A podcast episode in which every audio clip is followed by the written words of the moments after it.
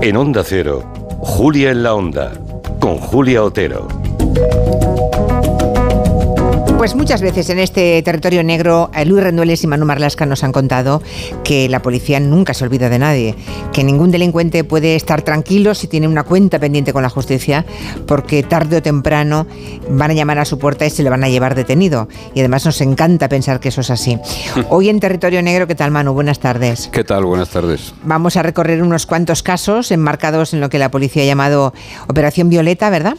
Eh, una forma de hacer justicia con aquellos que han hecho muchísimo daño, sobre todo a mujeres y a niños, y que Mm. eh, habían, se habían escapado, se habían convertido en prófugos, ¿no? Sí. Hoy no tenemos a Luis Rendueles, tenemos trabajando en un encuentro sobre desinformación y bulos en el Palacio de la Moncloa. Está de servicios especiales. Exacto, de servicios especiales. A veces nos llaman a los periodistas para esas cosas. Bueno, pues ya nos contará lo que se pueda contar, claro. Eso es lo que se bueno, pueda contar. Lo que sí puedes contarnos hoy es lo de la Operación Violeta, Manu. ¿Quién la ha puesto en marcha y qué es? Bueno, pues eh, la Operación Violeta, con ese bonito nombre, la verdad, es que es todo un acierto ese nombre, eh, tiene unos artífices que conoces tú y que conocen todos los oyentes, porque se trata de la sección de, de localización de fugitivos de la Comisaría General de Policía Judicial. Seguramente yo me atrevería a decir que es uno de los grupos de cazadores del, mejores de todo el mundo, ¿no? de gente dedicada a la caza de fugitivos, porque las cifras de esta gente, de la sección de fugitivos, la verdad es que dan fe de ello. Hacen muchísimos detenidos, más que ningún otro grupo de fugitivos de Europa y de América. ¿no? Por este espacio digo que los conocemos porque por este territorio negro pasaron algunos de esos policías hace menos de un año Sí. para explicarnos exactamente qué consistía su trabajo, las armas, las herramientas que utilizaban. eh, y bueno, yo creo que, a todos nos sirvió para hacernos una idea perfecta de cómo se trabaja ahí. Y el grupo 2 de esa sección, eh, que se dedica a capturar a fugitivos nacionales, el grupo 2 puso en marcha el pasado año esa operación mm, Violeta, que hoy eh, sigue dando frutos como vamos a ver más adelante. ¿no?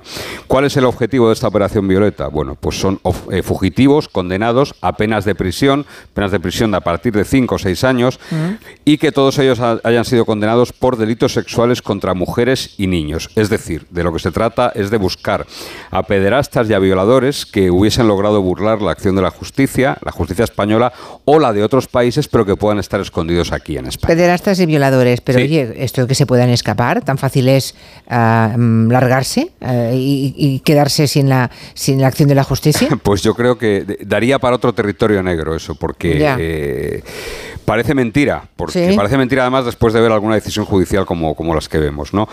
Porque muchos reos que son condenados a penas de 10 años, 12 años, 15 años o más, llegan a los juicios en libertad. Y no solo eso, sino que cuando se les notifica la condena, la sentencia, se les da un plazo de 10 días para que se presenten en la cárcel. Y, evidentemente, muchos de ellos, o todos los que están acostumbrados a vivir al otro lado de la ley, no lo hacen, no se presentan, y es cuando entran en juego la sección de fugitivos. ¿no? Pero se acumulan, esa- esas, esa- esos prófugos se van acumulando por ese motivo, porque se dan muchos días a veces para que se presenten. Desde mayo del año 2022, desde el año pasado, se lanzaron, el grupo de fugitivos se lanzó a por unos 60 o 70 objetivos que cumplían esos requisitos. El estar reclamado por tribunales españoles o de otros países para cumplir siempre, este objetivo prioritario, que tuviesen que cumplir una larga condena por delito sexual. Vale, y ha funcionado esa operación Violeta porque 60 o 70 objetivos son muchos, ¿eh? Sí, pero funcionó muy bien. ¿eh? En, en solo seis meses, fíjate, solo seis meses, ¿eh? desde el mes de mayo al de noviembre, fueron localizados y arrestados un total de 26 prófugos. La Caray, mitad de ellos en casi España. la mitad, sí, sí. Eso es, la mitad de ellos, de esos 26, 13 en España y los otros 13 en ocho países extranjeros. Y aquí entra eh, a formar parte de esta historia eh, algo que ha hecho muy bien la Policía Española. La Policía Española ha tejido unas redes muy sólidas con, eh, a través de, de ENFAS, por ejemplo, que es eh, la asociación, el grupo, digamos, que reúne a los fugitivos de, a los grupos de fugitivos de Europa y con sus homólogos también en América Latina, ¿no? Y eso ha hecho posible que fuesen detenidas personas en Colombia, en Perú, en Uruguay, en Paraguay, en Países Bajos, en el Reino Unido, en Rumanía y en Alemania.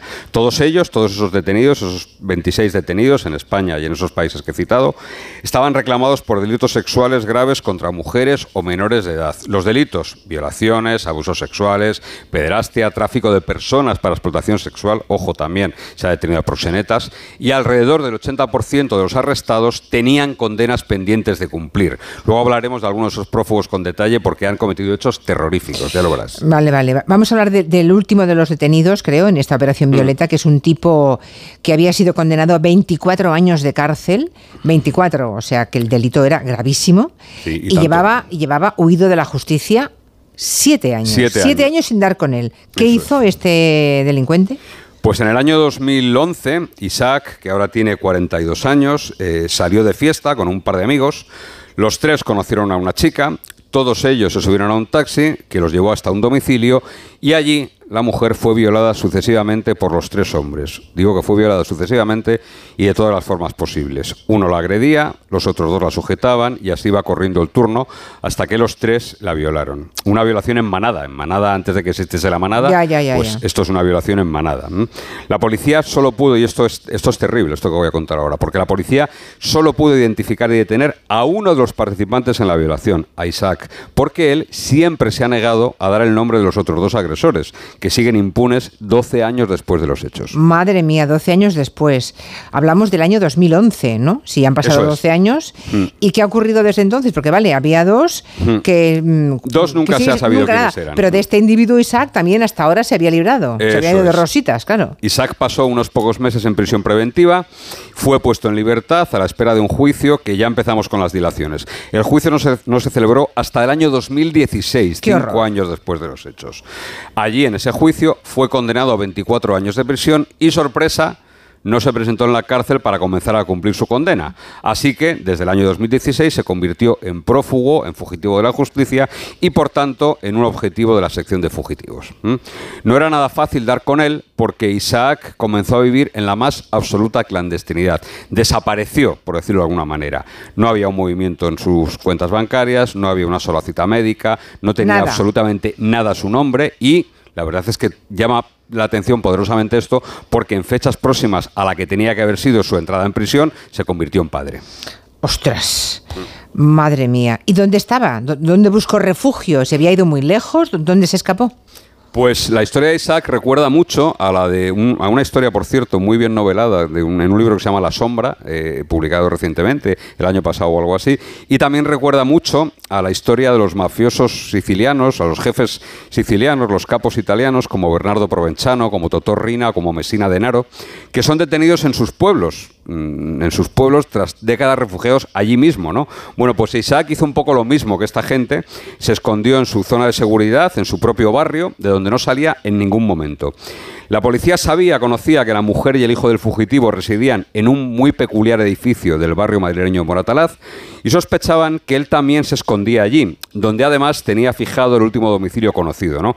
Lo que pasa es que vigilar, hacer tronchas en esa zona es prácticamente imposible, porque a cualquier policía que pase por allí lo muerden de inmediato, en pocos segundos. ¿no? Cuando dice lo muerde, quiere decir que lo detectan. Que lo detectan, sí, sí. pero perdóname, es que ahora que, ahora que, ahora que pienso, ¿qué clase de edificio? ¿Cómo que hay un edificio tan complicado. ¿Por qué? Pues es que no me lo explico. Sí, seguro que, que, cuando te hable de él te suena cuál es. Se llama El Ruedo se llama El Ruedo y todos los oyentes de Madrid saben a qué edificio nos referimos. Es una gigantesca, una enorme construcción circular que está al borde de esa carretera de circunvalación de la M30. Sí. El edificio fue inaugurado a principios de los años 90, más o menos del siglo pasado, y sirvió para realojar a familias chabolistas que procedían sobre todo del distrito de Vallecas, como el Pozo del Huevo, por ejemplo. ¿no? Durante años, esos primeros años, fue un lugar extremadamente conflictivo, donde había peleas, había crímenes, había de todo, y en la actualidad las aguas están más calmadas, viven allí cerca de 350 familias, unas 1.300 personas más o menos, pero esa estructura del edificio circular, con las casas muy pegadas unas a otras y sobre todo con un hábitat, con un ecosistema muy controlado, hace prácticamente imposible vigilar allí, salvo, salvo que le eches mucha imaginación, mucho talento y algún que otro medio técnico. O sea que la poli sabía que estaba allí dentro. Él solo... Mm, bueno, supongo que los cazadores del grupo de fugitivos eh, lo que hicieron es todo eso que tú has dicho, imaginación, talento y medios, ¿no? Porque si no, ¿cómo, ¿cómo sacan a ese no, no podemos claro. no, podemos revelar muchos detalles, pero es verdad que le echaron mucho de todo eso, ¿eh? incluido algún disfraz que otro que no podemos decir de qué, ¿vale? Lo cierto es que ahí, gracias a todo ese talento, esa imaginación, a esos disfraces y algún medio técnico, comprobaron a ciencia cierta que su objetivo se escondía allí, en ese ruedo de la M30, en Moratalaz. Salía de su casa, siempre tapándose la cara siempre iba a una vivienda del mismo edificio, probablemente para ver a su familia, y sus visitas solo duraban nada, 20, 30 minutos y regresaba rápidamente a su guarida. ¿no? Finalmente, la policía, después de tronchar durante varias semanas, de vigilar durante varias semanas, pudo determinar el domicilio exacto en el que se escondía y solicitar al juez una orden de entrada y registro, porque claro, ningún juez iba a conceder una orden de entrada para todo el edificio del ruedo. Había que localizar un piso, evidentemente. Claro, claro, claro. Y allí estaba Bingo, allí fue detenido y ya está en la cárcel, empezando a cumplir una condena con siete años de retraso, eso sí, y aún, y esto también no deja de sorprenderme, y todavía sin delatar a los dos compinches que violaron a la chica con él. Bueno, a lo mejor cuando entre en la cárcel... Igual se macera un poco ahí. Igual se suelta un poquito la lengua, ¿verdad? Cuando, cuando vea que efectivamente se está comiendo el solo el marrón, pues igual, bueno, digo yo que la policía contará con ello, ¿no? Un poco de cariño habrá que dar. Eh, bueno, eh, este, este Isaac mm, es el último de esos delincuentes sexuales mm. Eh, que cazó eh, ese grupo experto de policías en la Operación Violeta. Pero entre ellos también hay un individuo que también estuvo nada menos que en la lista de los más buscados. Sí, sí, sí, era uno de los tipos más reclamados por, no solo por la policía española, sino por Europol. Se trata de un detenido en San Juan, en Alicante, que fue detenido en agosto del año pasado. Se llama Diego Darío González Gersi y según la sentencia que le condenó en febrero de 2021 a cinco años de prisión, Diego y su pareja se separaron en el año 2008 cuando ambos tenían una niña de cinco años, que enseguida esa cría se mostraba reticente a pasar los fines de semana con su padre cuando le correspondía. ¿no? La madre de la niña se dio cuenta además de que la cría con 5 y con 6 años consultaba un montón de páginas web de contenido sexual que incluían violaciones de menores, pornografía, sí, sí. Entonces, claro, la madre, extrañada por esa situación, le preguntó a la chica, a la cría, en, en varias ocasiones. ¿no? Y finalmente, aunque la niña mm, durante mucho tiempo no quiso decir nada, finalmente le dijo que durante 5 años que durante cinco años, de los cinco a los diez, había sufrido abusos por parte de su padre. ¡Qué horror! Le relató que su padre le había advertido de que lo que pasaba entre ellos era un secreto, que no debía contar nada a nadie. Incluso le enseñó una especie de pacto de silencio que hacían con los dedos para afianzar ese secreto que la menor debía guardar. ¿Y cómo fue posible encontrar a este monstruo capaz de hacerle algo así a su propia hija pequeñita? Pues Diego, aparte de ser efectivamente un monstruo, eh, se había convertido en un fugitivo profesional. Durante los 18 meses, en este caso duró poco, que duró su fuga. Él cambiaba de domicilio cada vez que notaba algo raro en su ambiente, realizaba trabajos muy poco cualificados para subsistir, vivir sin llamar la atención, que le supusiesen muy poco problema salir corriendo, digamos. ¿no? Pero lo más complicado fue reconocerlo, porque pese a tenerlo más o menos ubicado en San Juan, costó mucho cerciorarse de que realmente se trataba de la persona buscada. ¿no? Cuando se difundió su búsqueda, se dijo que medía unos 70, que sus ojos eran oscuros, que llevaba unos tatuajes característicos en piernas, en brazos y en la espalda. Bueno, pues él lo que hizo, sabedor de, lo que decía su cartel de búsqueda, se tiñó el pelo de rubio, lucía melena y barba, utilizaba lentillas de colores, se puso plantillas para parecer más alto y se puso muchos más tatuajes que lo hacían mm, irreconocible. Otra persona, otra persona intentó.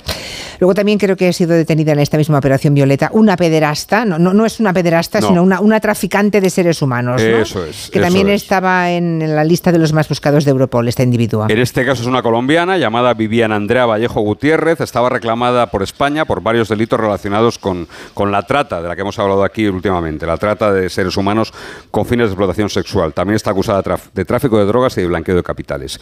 Viviana, en este caso, fue arrestada en octubre del año pasado en Ecuador, en Machala, gracias a las investigaciones de la policía española, la ecuatoriana y la colombiana. La fugitiva lo que hacía era dirigir una red de tráfico de mujeres que operaba desde Colombia y tenía España como destino final para las mujeres. Eh, ¿Y qué, es una esclavista de mujeres? ¿Qué hacía exactamente esta individuo? Pues eh, era de manual casi. Ofrecía a las víctimas viajar a España a cambio de un precio módico de 1.500 euros, cantidad que tenían que devolver ejerciendo la prostitución en un piso gestionado por ella. Eso sí, no especificaba las condiciones en las que realizaran esa actividad. Para el viaje a España, las víctimas se tenían que poner en contacto con otro miembro del, grupo de la red que les daba los billetes de avión, reservas de hotel y mil euros en metálico para presentar a su llegada, ¿eh? para que no tuviesen problema a la hora de llegar a España. Y una vez aquí, las mujeres eran trasladadas a un piso en Elche, Alicante, que gestionaba Viviana, y se les informaba de que ya no eran 1.500 euros, sino que eran 3.000 euros los que tenían que pagar. Y las condiciones en las que trabajaban la podemos imaginar, ¿no? Pues esclavismo puro y duro. Tenían que estar disponibles 24 horas al día, 7 días por semana, no tenían derecho a ningún descanso, solo podían salir del piso una hora al día, una hora al día para hacer recados personales, pero si un cliente las llamaba en esa hora, tenían que regresar inmediatamente a esa vivienda. Compartían habitaciones, realizaban servicios sexuales y el dinero que ganaban, ganaban 50 euros por media hora de sexo y 100 euros por una hora, les era retirado en su totalidad para saldar la deuda. ¡Qué horror! Y habrá más detenidos, supongo, más proxenetas también en esta operación Violeta, porque era eso que ellos buscaban, ¿no? Proxenetas y violadores. Hay un rumano apodado Guiu que fue arrestado en su país, en Bistrita, porque en España fue condenado a ocho años de prisión en 2013 por unos hechos que se remontaban eh, nueve años antes, a 2004. En esas fechas él hizo eh, eh, algo bastante típico de los tratantes rumanos. Engañó a una amiga para que viajase a España con el pretexto de darle trabajo y una vez aquí la encerró en un piso de Badajoz y le dijo que tenía que prostituirse para pagar la deuda que había contraído por el viaje.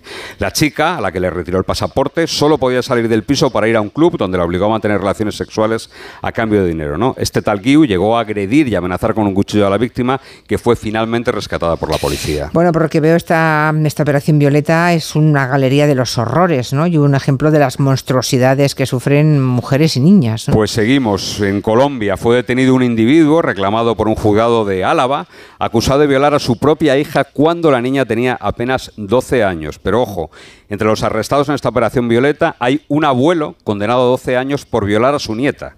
Cuando la niña tenía entre 8 y 10 años, eh, se limitaba a tocarla. Al cumplir los 10, comenzó a dormir con ella y le introducía los dedos en la vagina. Y entre los 11 y los 13 años la penetró varias veces y le daba 20 euros para que no dijese absolutamente nada. Cinco años siendo agredida por tu propio abuelo. Bueno, cuando contáis esas historias, de verdad que nos damos cuenta em, del horror humano ¿eh? y de lo necesarios que son estos grupos de, fugitivos, ¿no? Para, que se, ah, haga, haga justicia con estos monstruos. Había un oyente por aquí que ahora me recordaba, claro, habrá casos em, bestiales, pero hay un que es el del Joyas, me lo acaba de recordar un oyente. Sí, sí, sí, También está fugado, ¿no? Está fugado, sí, sí. Es prófugo de la justicia. Es prófugo de la justicia, así que se ande con cuidado porque un día llamarán a su puerta. ¿eh? Ya, pero un prófugo de la justicia que da entrevistas en la tele, o sea... Allá, allá cada profesional de la información que se dedica a entrevistarlo. Tú no lo harías, ¿no? No. Vale, bueno, no, no, era pues por saberlo, porque Carlos Navarro, yo ya os lo digo porque hay oyentes, cuatro o cinco que están preguntando precisamente eso, eso en Twitter, ¿no? No, no, yo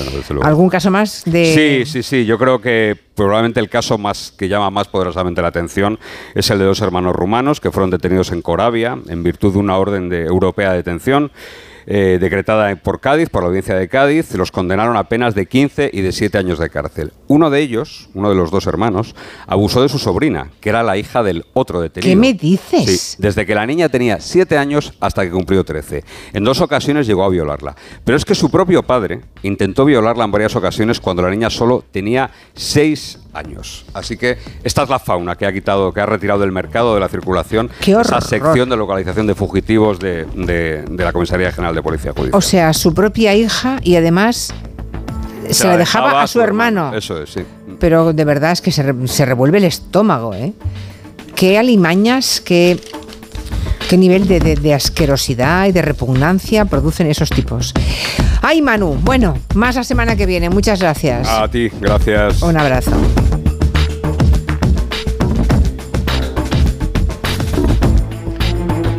Enseguida llegamos al boletín de las 5, 4 en Canarias.